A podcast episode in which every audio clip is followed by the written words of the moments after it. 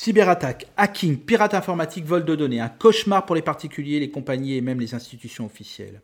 Dans la série Le Bureau des légendes, créée par Eric Rochant et Alex Berger, un hôpital se fait pirater, perd le contrôle de son système informatique, de l'ensemble des données des patients, mais aussi de la gestion des appareils liés au réseau, comme les appareils respiratoires si importants de nos jours. La réalité rejoint aujourd'hui la fiction. Ces cyberattaques d'hôpitaux, d'entreprises et de foyers en France sont désormais un combat de chaque instant. Dans l'actualité de ces derniers jours, nous avons appris que de nombreuses données médicales ont été dérobées par des pirates, et ce n'est pas prêt de s'arrêter. Ce fichier disponible sur Internet comportait environ 500 000 noms accompagnés d'adresses postales, de téléphones et d'emails. Ces données risquent d'être utilisées pour mener des campagnes de phishing ciblées, c'est-à-dire qu'un cybercriminel pourra vous envoyer un email ou un SMS dans lequel il se fera passer pour un organisme officiel votre mutuelle, votre laboratoire d'analyse par exemple, ou un magasin connu comme la FNAC ou Amazon, et vous demandera de lui fournir des données personnelles comme vos coordonnées bancaires, mots de passe, sans que vous n'ayez aucun soupçon. Alors tout ceci est assez effrayant, euh, Stéphane, quels sont les conseils que vous nous donnez? Eh bien avant tout, soyez vigilants à tout instant.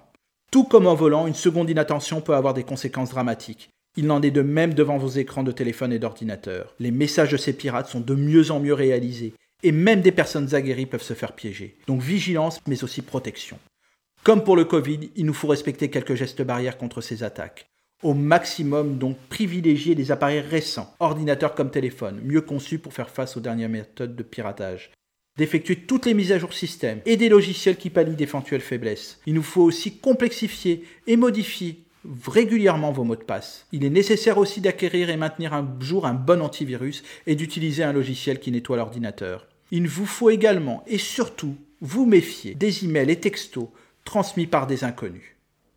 Enfin, sauvegardez régulièrement vos données, cela vous sauvera de bien des soucis en cas d'attaque. Si malgré toutes ces précautions vous êtes victime d'une cyberattaque avec une demande d'argent, pensez immédiatement à déconnecter tous vos appareils d'Internet, d'alerter votre prestataire informatique si vous êtes en entreprise ou votre fournisseur d'accès à Internet si vous êtes particulier, ne jamais verser de rançon.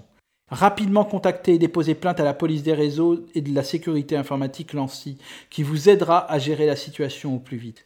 Pour conclure, on ne peut qu'encourager les développeurs de services, de sites internet et d'applications de se baser sur la blockchain pour sécuriser de façon définitive nos données et à chacun d'entre nous d'être responsable et d'ouvrir l'œil. À la semaine prochaine!